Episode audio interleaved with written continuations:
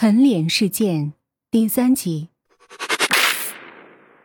疯狂的玩了一把后，高蝉从夜总会出来，驾着自己的名贵跑车扬长而去，还开着车里的音响，把音乐放到最高声。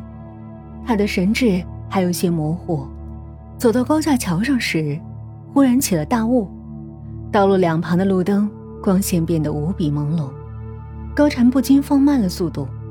这时，车的挡风玻璃前出现了个小女孩，她穿着绿色的洋装，浑身腐烂流脓，此时就蹲在挡风玻璃前的车盖上。只见她正用满是腐肉的眼睛看着自己。高蝉被这突如其来的场景吓得来不及反应，只能猛打方向盘，跑车瞬间撞坏高架桥护栏，一下子冲到桥下侧翻了。高蝉在车里昏迷了一会儿才醒来。浑身的痛点太多了，高缠不住的呻吟。车已经完全侧翻，挡风玻璃的碎片刮得满脸都是。高蝉正想着解开安全带爬出去，却发现腿部无比疼痛，看来是断了。这时，高蝉听到后面似乎有动静，顺着驾驶座的空隙，他看到有个小女孩正慢慢爬过来。就是那个浑身腐烂、穿绿洋装的小女孩，她正慢慢的向前方爬来。高蝉开始挣扎，顾不得浑身的疼痛，只想快点离开侧翻的车内。恐惧开始席卷他的大脑，只见越来越近。正当他要爬出车子，一只腐烂的小手已经抓住了他的手臂。高蝉吓得大叫一声，接着，一切归于宁静。夜色之中。死一般的宁静。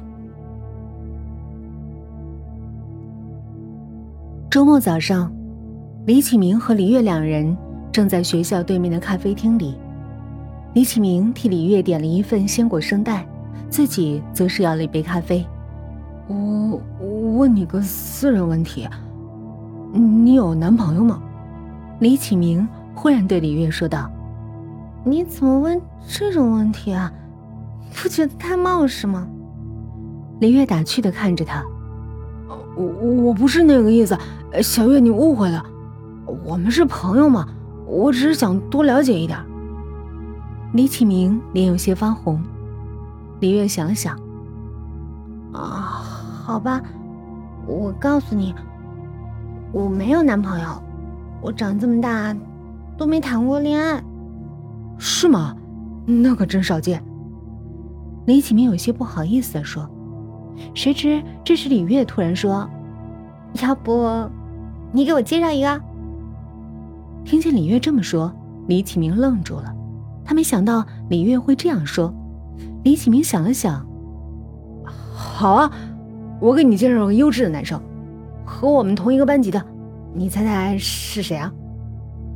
李月一听，故作思考：“难道是？”班长，李启明突然打趣一笑说：“远在天边，近在眼前。”李月一听，立刻说道：“讨厌，别开玩笑。”李启明却突然握住李月的手，深情的望着她：“小月，我没开玩笑，我喜欢你，我第一眼看见你开始我就喜欢上你了，你做我女朋友好吗？”李月连忙抽开手。你这算是正式告白吗？李启明点了点头。李月沉默了一会儿，你让我想想，我去个洗手间。说完起身离开了。这时，赵佳和陈萌推门走进这家咖啡店，正巧看到李启明也在。赵佳拉了拉陈萌，上前打招呼：“你也在啊？怎么不叫上萌萌和我啊？自己一个人？”赵家看着李启明说：“李启明心里一愣，心想怎么遇到他们了？幸好李月去了洗手间，否则真遇上还不知道如何收场呢。”想到陈萌泼辣无礼的嘴脸，李启明就不住的担忧起来。陈萌看了看桌子上那份快融化却无人动过的圣代，冷笑着说：“他怎么会是一个人呢？我看是约了人了，就是不知道。”是男生还是女生？李启明用眼角余光瞟了瞟洗手间的方向，希望李月慢点出来，要不然就闹大了，搞不好偷鸡不成反蚀把米。李启明一想，又听陈萌这么一说，连忙开口：“呃，是，刚才约了个同学，是男的，他有事回去了。”赵佳看了一眼桌上的圣代，说：“ 这男同学，很少喜欢吃甜食的吧？你不会骗我们吧？”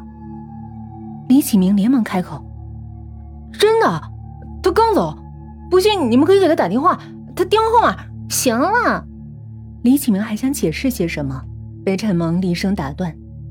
陈萌看了看他，说：“我不管刚才那个人是谁，哪怕你今天真的背着我偷去会别的女生也无所谓。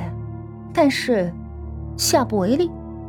如果被我发现你背着我跟别的女生纠缠不清，或者瞒着我偷偷交往的话，你给我当心点我一定会杀了那个女人。”然后把你阉了，我说得出，做得到。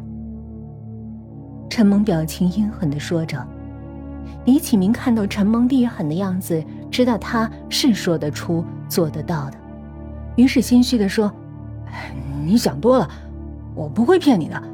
刚才真的是个男同学，他刚走。”陈萌不再纠结这个问题，不满的看了一眼李启明，拉起赵家说。不是说好去逛街吗？我们走啊！于是和赵佳一转身推门离开。二人前脚一走，李月后脚就从卫生间出来。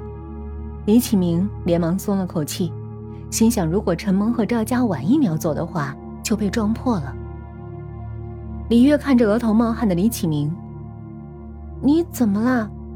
这的冷气很低啊，为什么会出汗了？”是不是不舒服？